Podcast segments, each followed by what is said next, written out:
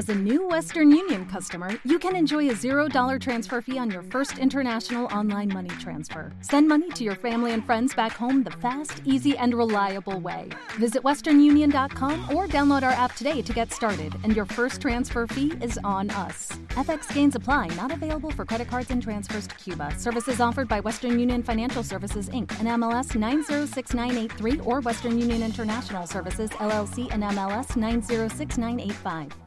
Hola, ¿qué tal? Bienvenido a un nuevo episodio monólogo de este podcast en el que me siento un rato contigo y te explico mis anécdotas, mis experiencias dentro de esta industria de la construcción en México particularmente. Antes que nada, y si eres nuevo, me presento, yo soy el ingeniero Jonathan Hernández, soy mexicano, y tengo este espacio en el que te transmito mis experiencias eh, en este podcast, en videos, etcétera.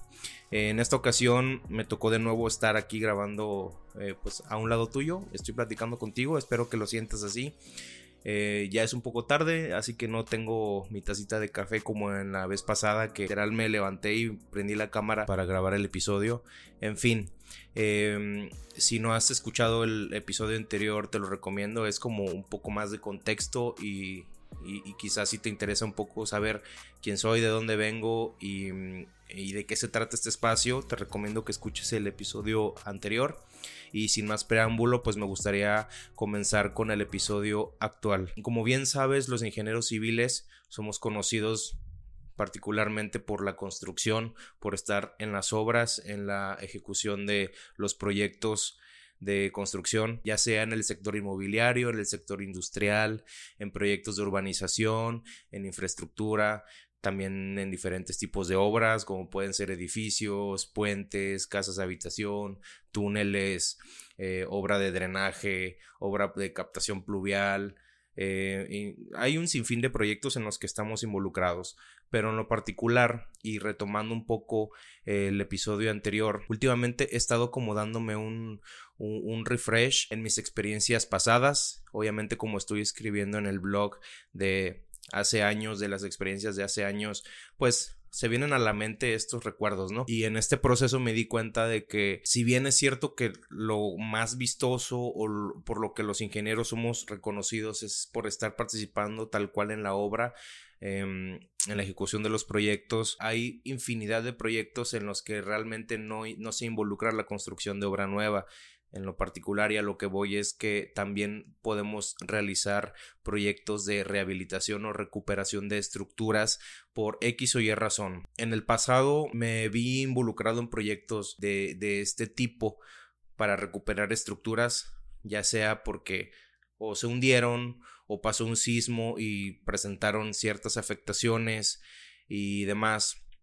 Y quise platicarte un poco más sobre este sobre este tipo de proyectos de rehabilitación y recuperación de estructuras. De hecho, escribí un par de anécdotas que van de la mano con este tema. Las puedes encontrar en todocivil.com, en el blog, en la sección de anécdotas. Ahí hay un par que ya están publicadas y seguiré publicando un poquillo más si te interesa. Eh, mi carrera la inicié dentro del área de la geotecnia y la mecánica de suelos, en lo particular en la recuperación de una manzana de edificios. Y es que mis primeras experiencias fueron dentro de esta empresa en la que se hacían estudios de todo tipo, de materiales, de terracerías, eh, de asfaltos, de concretos y en lo particular del estudio del subsuelo para los que nos dedicábamos exclusivamente a estudiar la estratigrafía de los de las del subsuelo en zonas donde se iban a construir X o Y proyecto. En ese entonces yo radicaba en la ciudad de Villahermosa, Tabasco, y en esta empresa que quiero creer que todavía existe. Los clientes principales eran em, empresas petroleras con la construcción en instalaciones de, eh, de, actividad petrolera, en pozos petrolíferos, etcétera, y también en proyectos que iban de la mano con problemas en el subsuelo. Y eso es lo que llamaba mucho la atención. Cuando hablas de mecánica de suelos y geotecnia, estás hablando de cómo interactúa o cómo se comporta el subsuelo debajo de las edificaciones que estás proyectando que vas a construir. En, en, este periodo yo acababa de egresar y evidentemente todo em, cuando eres pues cuando eres becario o cuando eres recién egresado pues pasas de auxiliar, vas ayudando a todos los eh, a todos los departamentos en los que te vayan asignando. En este caso yo inicié mi carrera profesional apoyando al asesor de la empresa, que era un, eh, era un doctor, tenía un doctorado. Ahorita no recuerdo en qué, pero mm, tenía e, este nivel de, de, estudios y pues apoyaba para, obviamente, para desenmarañar todo lo que estaba pasando en los proyectos en los que iba participando la empresa. Yo inicié como su ayudante, lo, lo apoyaba en prácticamente todo, hasta en ir por el, por el periódico, ir por el café, etcétera. Y después me movieron al departamento de, ingeniería, que es donde nos encargábamos de interpretar los resultados de laboratorio, eh, hacíamos eh, las memorias de cálculo para ciertos proyectos. En fin, mi primer acercamiento con el área de geotecnia fue ese, tal cual en el área de en el área de proyectos y pues hacer cálculos desde los más básicos, cálculos de asentamientos elásticos, cálculos de asentamientos eh, por consolidación, capacidades de carga del terreno para casitas, para edificios, para estas instalaciones petrolíferas que les comentaba, en la que construían tanques de almacenamiento, eh, infraestructura pesada. Y como dato curioso, pues en esta ciudad el suelo era altamente compresible, la composición era andaba de entre mayormente entre arcillas, entre limos, eh, materia orgánica, etcétera. Ahorita la verdad es que ya no me acuerdo muy bien de, los tipos de suelo y a lo mejor estoy soltando eh, datos incorrectos. Te pido disculpa, pero ya tiene rato que no ejerzo en esa parte de la ingeniería civil.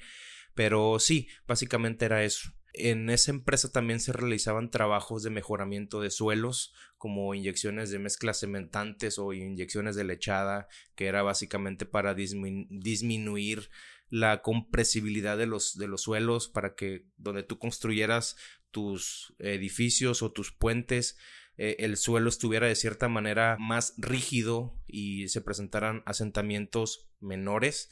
Eso es un área muy interesante del área de la geotecnia y va muy de la mano con las estructuras y en ese entonces a mí me llamaba mucho la atención esa rama. Se puede decir que en ese momento quería ser ingeniero estructurista y pues el, por azares del destino no, no, nunca he ejercido como tal, pero tengo nociones de, de estructuras por los estudios que tomé, etcétera, y eso me llevó a esa empresa.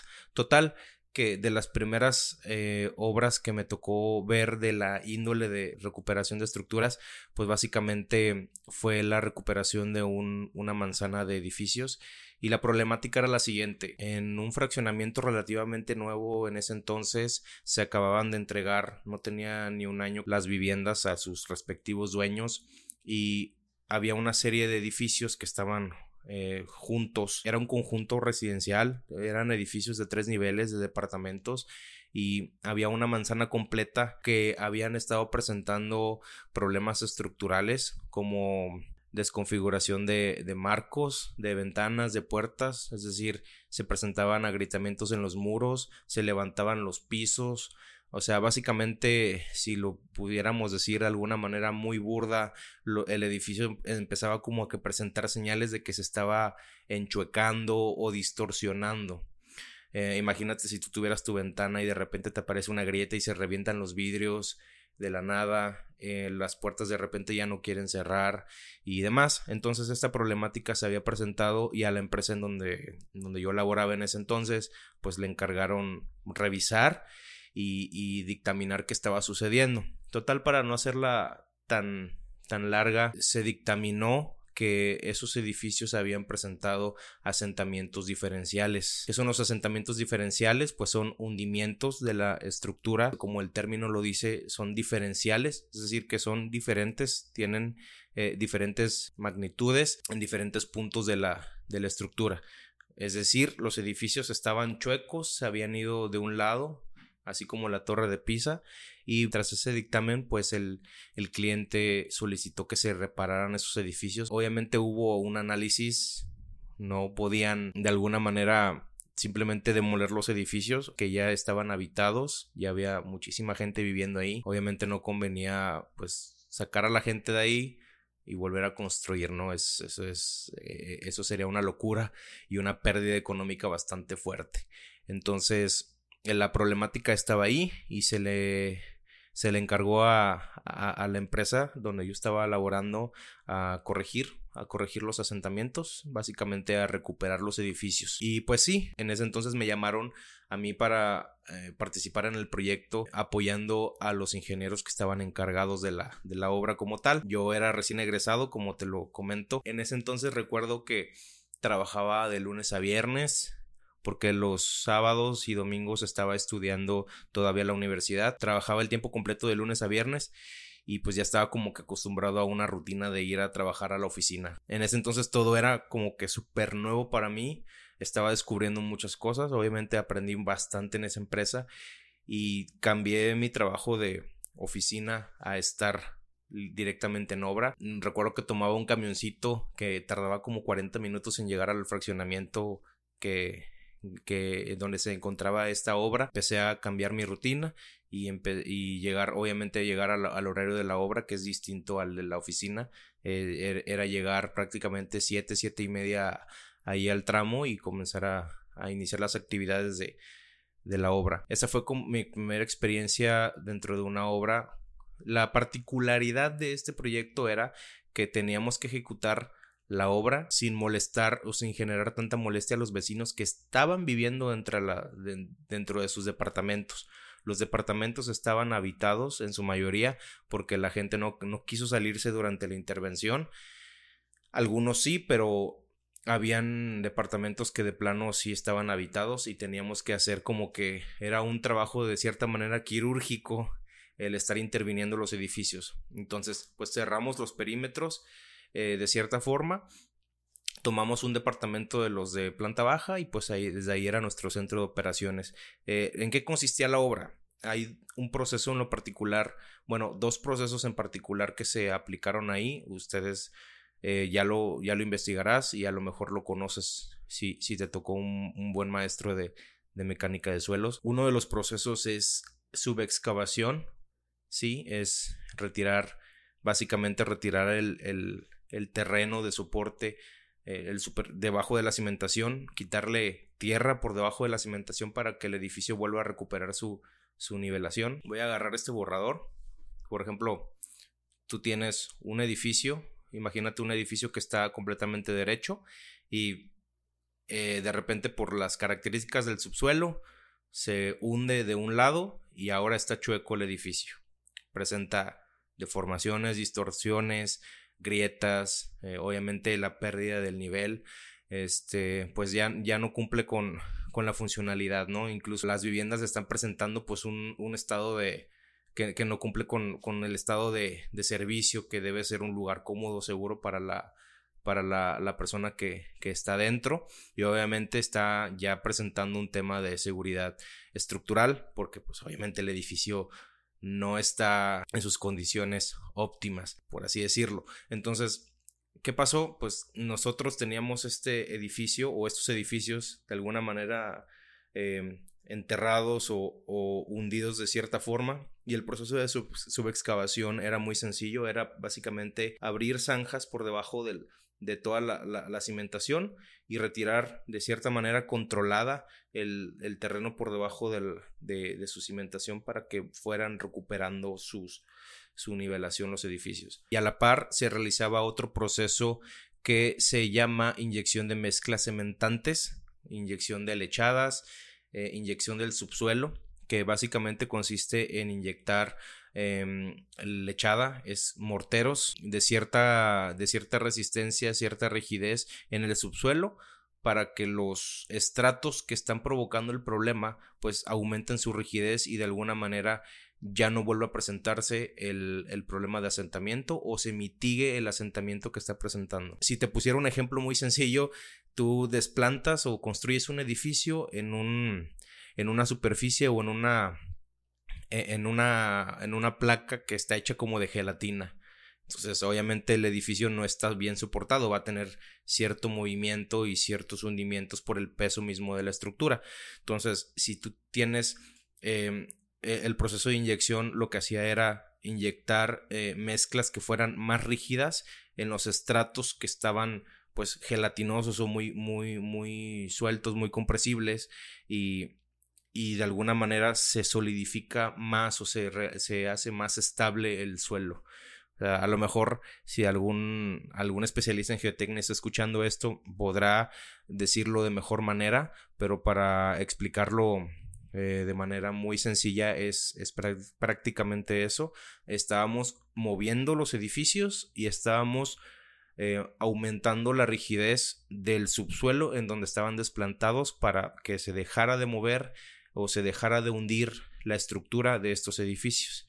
Y pues bueno, el día a día prácticamente era, era excavar de manera controlada, lo repito, el proceso, el proceso es muy interesante, por ahí ya les estaré escribiendo en el blog un poquito el paso a paso, el, este episodio no lo quiero hacer tan, tan, tan minucioso porque tardaría muchísimo, pero te quiero dar como un panorama. Y dentro de este proceso de subexcavación e inyección, obviamente teníamos una tarea de monitorear cómo se comportaban estos edificios. Y aquí es donde descubrí un poquito más un panorama de todas las aplicaciones que se pueden usar para procedimientos de este estilo y instrumentación especializada para controlar o para ir monitoreando el, cómo se va comportando una estructura, o sea, la interpretación de datos para poder em, para poder interpretar para poder visualizar el comportamiento de una estructura. Eh, no solamente estábamos moviendo los edificios, sino que también estábamos recopilando datos, recopilando información diaria para poder, mm, para poder reportar cómo se estaban moviendo los edificios, en qué condiciones estábamos, pues de alguna manera recuperando este, estas estructuras.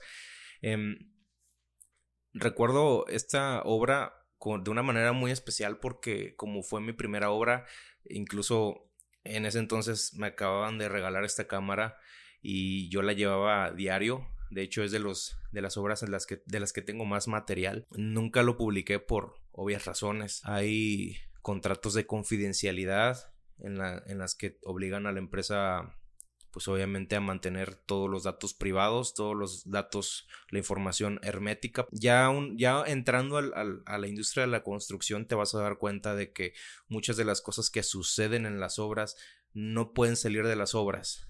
Eh, por X o Y razón, hay cosas que no se pueden compartir, pero lo interesante de, esto y lo, particular de, esta obra fue que fueron actividades que te fueron dando como que una sensibilidad estructural, una sensibilidad que fue entrenando como que tu percepción de qué pasa si haces esto en el subsuelo, qué pasa con la estructura y cuáles son las señales que te, vas que, te van a ir dando la pauta de cómo se va comportando un edificio. Recordemos que siempre mm, en las materias de estructuras nos enseñan que idealizamos las estructuras como que nunca se van a mover, como que son eh, elementos estáticos para poder de alguna manera entenderlos, pero más adelante conforme te vas especializando en estructuras también hay materias de dinámica de estructuras y cómo se comportan ante el movimiento.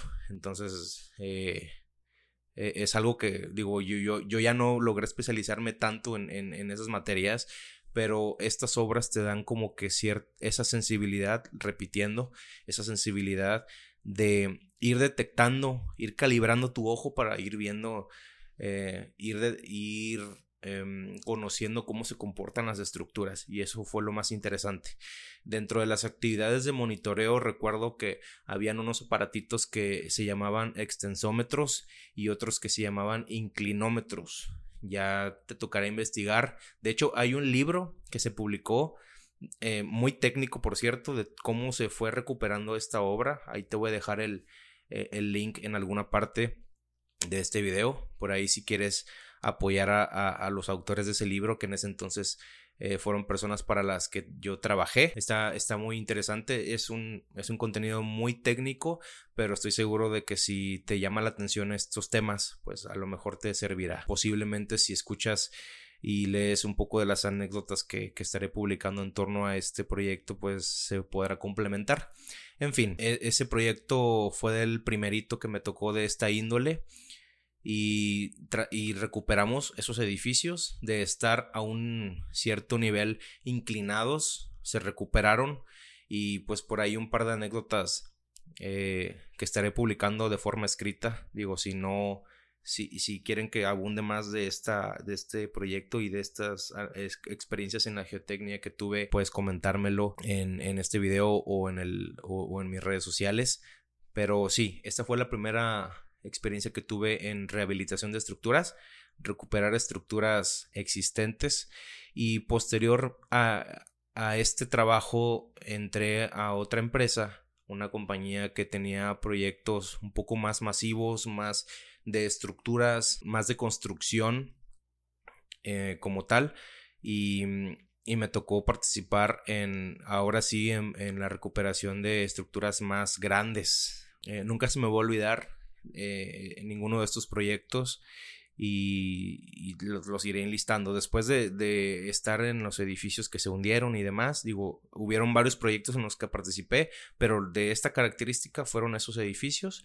Posterior a eso, estuve trabajando en el reforzamiento de una presa en el sureste mexicano que mm, el contexto de, este, de esta obra fue realmente delicado porque se presentó un accidente en una presa de otro, de otro lugar, en otro estado de la República, y se decidió iniciar una campaña de rehabilitación o reforzamiento de las demás presas del país para evitar precisamente lo que ocurrió en, en, ese lugar. Y afortunadamente me tocó participar. Era la construcción de bloques de, de preesfuerzo, bloques de concreto con un sistema eh, de preesfuerzo, bloques de concreto post tensado, que si te contara yo la historia escribiría un libro completamente, pero sí, la, problemática era la siguiente, teníamos, había una presa y en la parte donde están las compuertas de esta presa, el, el, sistema de anclaje de estas compuertas para que se abran y permitan el paso del agua y luego se cierren, ese sistema tenía pues ya bastantes añitos, si no mal recuerdo más de 50 años de haberse construido y evidentemente ya ya era una, una, una red flag en esa estructura porque pues ya había pasado bastante tiempo y se requería un mantenimiento. Entonces, eh, la empresa en la que estuve trabajando pues se trabajó en un proyecto en el que se tenía contemplado construir un sistema de anclaje a través de un bloque, un bloque enorme de concreto pero la particularidad de este sistema es que tenía un sistema de anclaje nuevo. Digo, no, lo, puedo, explicar de otra forma sin, sin la necesidad. Tengo la necesidad en esos momentos de rayarte un croquis eh, ahí a mano para que lo entiendas. A lo mejor en postproducción lo agregamos, pero básicamente era eso. Estaban las las cortinas de la presa, el sistema donde, donde estaban anclados pues eran pilas enormes. Tú te parabas ahí y parecías literal una, una hormiguita. O sea, eran, por ahí les estaré dejando unas fotografías para los que están en, en YouTube viendo este, este episodio. Pero sí, el, el, proyecto básicamente era eh, perforar las pilas, sí, perforar el sistema de anclaje, colocar las, las barras de preesfuerzo, que en este momento no ignoro y no, no recuerdo los datos técnicos de esas barras, pero eran barras este, de cierto calibre, eran unas barras gruesas, especialidad de la, de la empresa en la que trabajé porque tenía sistemas patentados de, de sistema eh, de, de, reforzamiento, de barras de preesfuerzo, este, sistemas con concreto postensado, pretensado, etc. Era una empresa de especialidad patentados y y pues bueno, el caso es de que básicamente era colar bloques de, de preesfuerzo y tensarlos de cierta manera que jamás de los jamases se fuera a presentar un tema de que se zafara alguna compuerta o demás, que estuviera lo más fijo posible las compuertas este, al pasar de los años. Y se implementó un sistema que también se, se conectaron unos extensómetros en, en las barras, en el interior de las barras eh, de estas anclas para poder determinar o ir monitoreando cómo se comportaba el, anclaje de estos bloques. Eh, fue, una, eh, fue una obra magnífica, fue una obra de las más grandes en las que me tocó participar, obra civil por naturaleza. no, no, no, te puedo explicar como con palabras y espero espero poder como que darle hacerle honor a ese tipo de obras muy raras, muy especializadas. Realmente mm, una suerte haber participado en, este proyecto y en el que reforzamos las compuertas de una presa en operación. Obviamente eh, me tocó ver cuando cuando terminamos de toda la obra, pues cuando hacían las pruebas de abrir las compuertas y todo, pues pasar el, pasar el, el, agua. Ahí es cuando te das como una idea de lo pequeño que somos y la magnitud de proyectos, de estructuras que podemos construir si trabajamos en equipo. Son de los proyectos que me llevo, que me llevo para siempre en mi memoria. Y posterior a esa obra, digo, también esto es un episodio como que recapitulando todas estas, este tipo de obras de rehabilitación y mantenimiento, pero posterior a eso mm, regresé a mi ciudad natal. Esta obra, digo, no, no lo comenté, pero me tocó experimentar lo que es eh, ser foráneo, trabajar lejos de tu casa. Tenía 22, 23 años cuando me tocó ya estar lejos de casa, de mi familia. Y pues fue todo, fue toda una experiencia. Al volver, em, sucedió por ahí, del, ahí en el 2017 que ocurrió aquí en México uno de los sismos más fuertes en la historia que pues hizo totalidad de destrozos en el centro del país, en el estado de Oaxaca particularmente, y como la empresa donde estaba eh, se dedicaban a la construcción de puentes, mantenimiento de puentes y soluciones de preesfuerzo, etc. Em, en, el, en todo el estado de Oaxaca hubieron diferentes daños a infraestructura, ya sea puentes, carreteras, em, casas, o sea, todo tipo de infraestructura se vio dañada por la magnitud de ese temblor.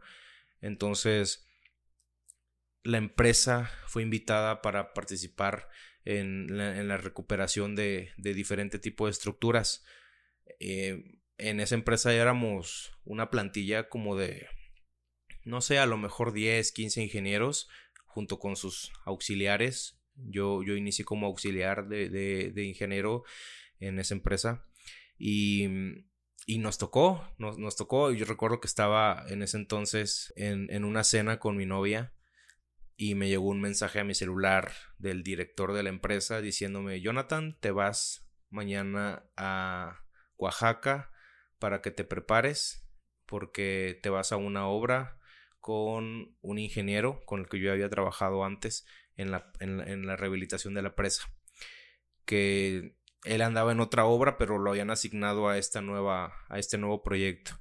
Y pues nada más y nada menos que recuperar un puente que se había desplazado por, la, por lo, el esfuerzo que hubo del, del, del sismo, pues obviamente eh, tú, tú, ves un puente eh, con sus dos accesos, ¿sí? Te imaginas uno de cada lado, los estribos, a la parte del rodamiento, digo, ahorita ya el tablero, ¿sí? La parte del, del puente tal cual donde pasan los vehículos y en los extremos, a los dos costados, Em, no sé si te habrás dado cuenta que en, los puentes construyen una especie de bloquecitos a los costados donde está el tablero para precisamente como protección. Se llaman topes antisísmicos o topes sísmicos, dependiendo de dónde estés.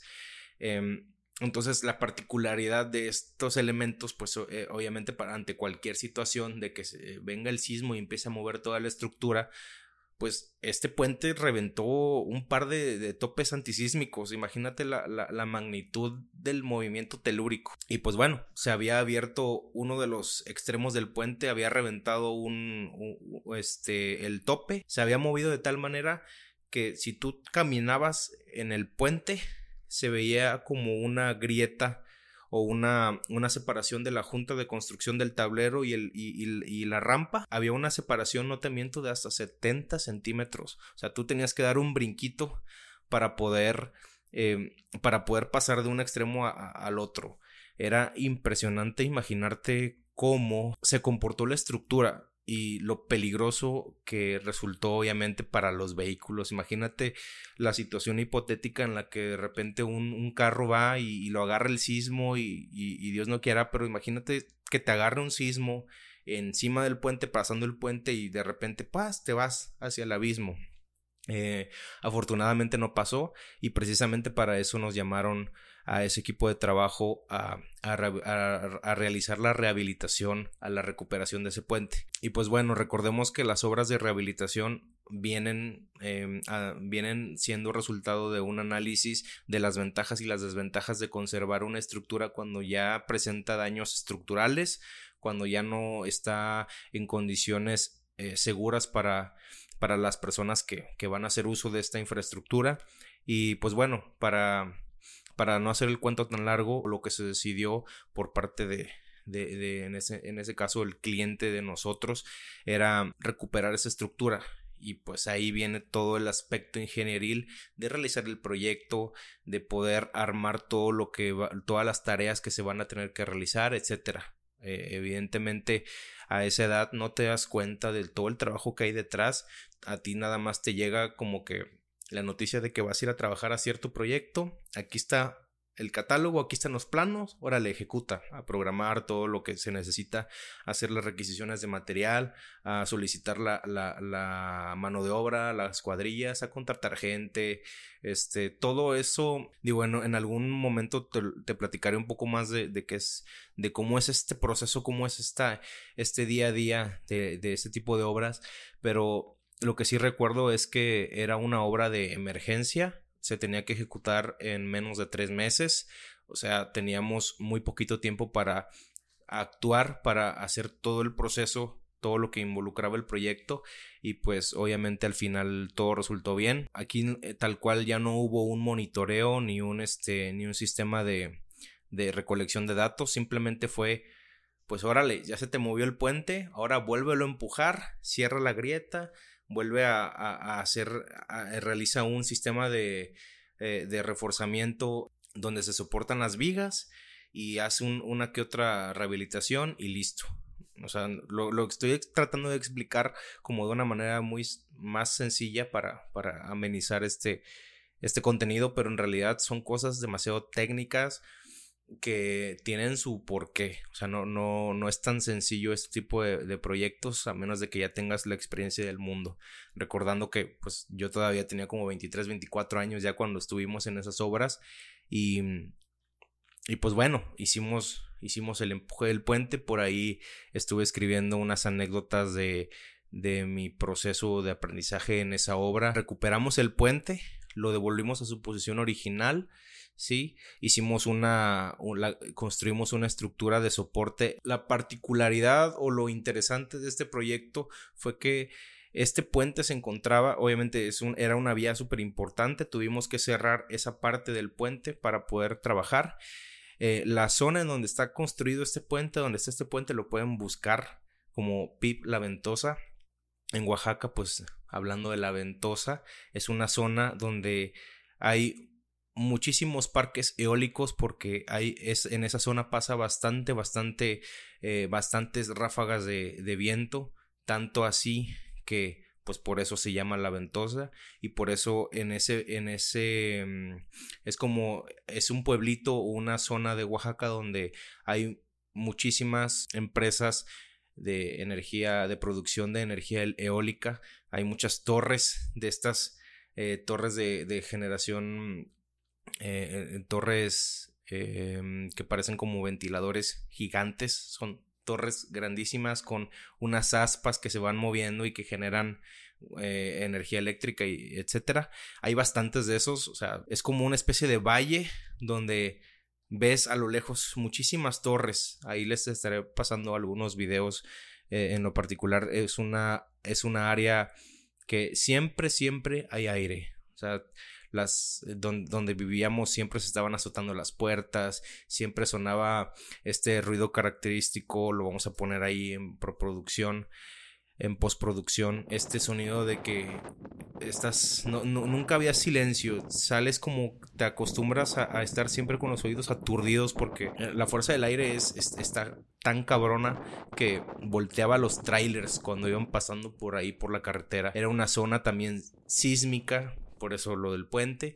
Incluso toda la, todo el contexto de esa obra fue tan, tan retador porque había demasiados daños, había, era una situación de emergencia realmente, los pueblitos aledaños estaban, había mucha, mucha pérdida de infraestructura, había gente que, que dormía fuera de sus casas, entre los escombros, o sea, había como un estado de alerta constante, había personal de los policías, en ese caso, en este caso los de la Guardia Nacional, los de los, militares, eh, brigadas de emergencia, había muchísimo destrozo, o sea, al inicio de esta obra, por eso yo siempre, yo, yo la, yo la bauticé como una obra que nace del caos, porque Literal, hubo un momento en el que digo, eres joven y no entiendes mucho la importancia de, tu trabajo, pero hubo un momento en el que sí quise tirar la toalla y, y, yo le dije a, mi compañero, a mi amigo, le dije, ¿sabes qué?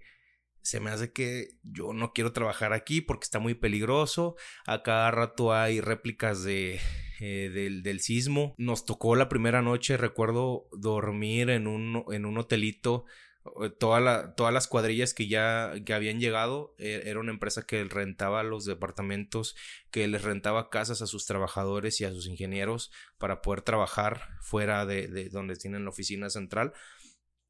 E, éramos como una como un, regimiento militar, un, una cuadrilla de 20 gentes, 30 gentes que se movió a, esa zona para poder eh, realizar la obra, pero en esos primeros días era de que pues ahora le voy a rentar cuartos este de hotel y los hoteles literal pues con grietas y lo que quieras. Hubo una noche que recuerdo digo y me estoy a lo mejor desviando, pero quiero agregarle como que ese contexto en el que vivimos ese proyecto Em, recuerdo que me estaba bañando y de repente empezó a llover. recuerdo que, que, me estaba bañando y de repente comenzó a temblar. Yo con el shampoo y todo me salí de, o sea, no lo, no, no tienes ni tiempo de pensarlo, empieza, empieza a temblar, sales, me, eh, salí, me puse la toalla rapidísimo, salí sin chanclas ni nada, así, sin, eh, todo mojado, me resbalé, me, este, me resbalé, o sea, me caí de espaldas, resbalé como qué sé yo, dos metros, choqué con la, cama, me salí, ahora, sí que em, rapidísimo agarré las chanclas en toalla y me salí a, a, la calle, literal, a la orilla de la carretera junto con los demás trabajadores que a todos nos agarró en la noche el, eh, el, sismo. Mi cuarto tenía de estas grietas que te enseñan en la universidad que si se presentan de esta manera, aguas, el, el muro no va a resistir. Son, son eh, eh, este tipo de grietas que te dicen que de esquina a esquina ya, ya es un, un tema estructural. Bueno, había una de esas grietas en mi cuarto. Este, no había dónde dormir, o sea, era ahí o, o, duérmete en la camioneta a ese, a ese nivel. Y, pues bueno, fue, fue una obra que en lo particular disfruté bastante también, muy retadora, aprendí muchísimas cosas, rehabilitamos ese puente y poquito tiempo antes de terminar la obra ya había otro puente que rehabilitar en un pueblito más adelante como a 20 minutos de la ventosa y pues también ahí lo que, lo que pasó es que yo ya no estuve tanto en la ejecución porque era un, era un puente un poco más pequeño y... Y en ese momento mi compañero eh, fue a, realizar la obra, no tardamos ni un mes, dos meses, cuando ya se abrió ese proyecto y yo nada más llegué como que de, de visita varias veces y a apoyar en el cierre administrativo y demás. Pero sí, eh, digo, en resumen, em, son obras que te permiten abrirte como que un panorama más, más amplio de, de, de la mm, de las salidas laborales o las oportunidades que se tienen eh, siendo ingeniero civil te puedes trabajar en diferentes proyectos, no solo de construcción, sino como de este tipo, de recuperar estructuras tal cual y vives cada cosa que, híjole, no, un, podcast no te, no te da el tiempo suficiente para contar todas esas experiencias. Pero pues bueno, no vamos a acabarnos esas historias en un solo episodio, ¿verdad? Eh, en resumen, la recuperación de los edificios. En paralelo de esa obra de los edificios también estuve eh, no tan involucrado, pero sí me tocó em, la renivelación o la recuperación de casas habitación, casas de uno o dos niveles que también presentaban asentamientos. El subsuelo en Tabasco tiene cierta complejidad, de hecho, lo que comentaban en ese entonces mis compañeros de trabajo es que es muy similar la estratigrafía o la composición del subsuelo de Tabasco es muy similar a, la de la Ciudad de México y pues bueno, la Ciudad de México, los que le saben a la mecánica de suelos, los que les interesa la mecánica de suelos, saben que la Ciudad de México es caso de estudio. Mucha gente viene a la Ciudad de México precisamente a especializarse en esta, en esta materia porque el subsuelo de la Ciudad de México es o era un lago anteriormente y se fue este con el paso del tiempo pues se fue rellenando, ¿no? Y pues bueno, renivelación de edificios, casas, habitación, recuperación de puentes y mantenimiento a, diferentes estructuras que tienen que ver con, eh, con, estas obras.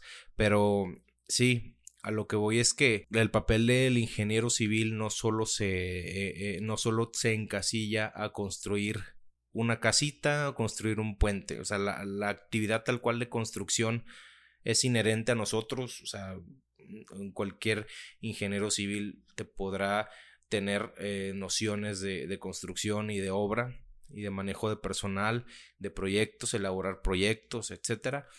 Pero en lo particular hay ciertas obras que necesitan la participación de especialistas, eh, no solo se encasilla en este tipo de proyectos, sino que también en aplicar conocimientos que a lo mejor ya con, con, esa experiencia dirás, pues a lo mejor es muy lógico, ¿no? Pero no cualquiera te hace este tipo de estructuras, no, no cualquiera te ejecuta este tipo de trabajos, son empresas que son especializadas eh, son, son personas que llevan toda la vida haciendo ese tipo de actividades y, pues bueno, merecen, tienen también ese mérito de, de, poder rescatar estructuras, ¿no? Darle años más de vida a un puente que, que, estaba destinado a, ser demolido, eh, años más de vida a, a, una infraestructura que cualquiera, cualquier otro otra persona hubiera decidido mejor demoler y volver a construir, aunque sea más costoso, pero por la falta de experiencia no, lo, no, sabes cómo recuperar la estructura, nuestro papel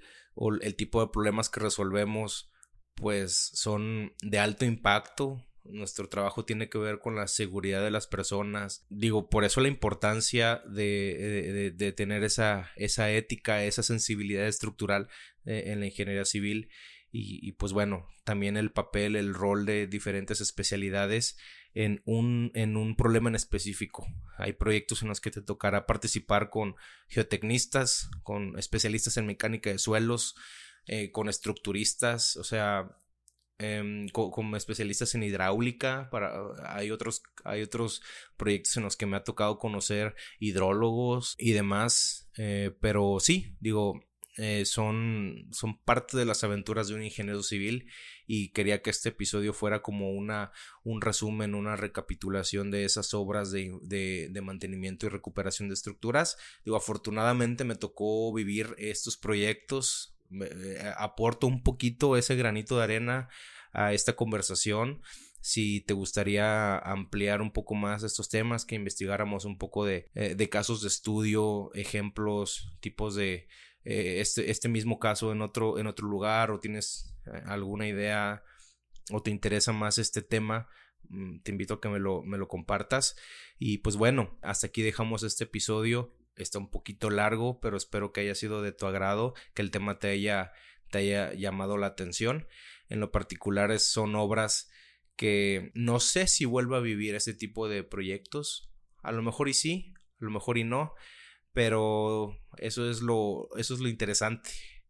Al menos para mí, la versatilidad o el tipo de proyectos que me, en los que me veo involucrado han sido muy variados. Entonces, quién sabe, a lo mejor más adelante me toque estar en, en otro tipo de obra similar.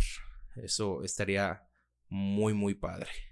Y pues bueno, sin más que decir, yo me despido. Espero verte la siguiente semana con un episodio de estos. Nada más para como anuncio parroquial, ya estamos gestionando los, los capítulos con invitados. Ya estamos trabajando en eso. Vamos a, trabajar en contenido más amplio para el proyecto Todo Civil y para este podcast que, que disfruto bastante hacer. Pero pues bueno, mientras todavía no tengamos amarrados ciertos aspectos, em, seguiré yo grabando este tipo de episodios con anécdotas propias. Y pues bueno, coméntame qué te pareció. Yo me despido. Te recuerdo, soy Jonathan Hernández y te deseo muy buenos días, tardes, noches.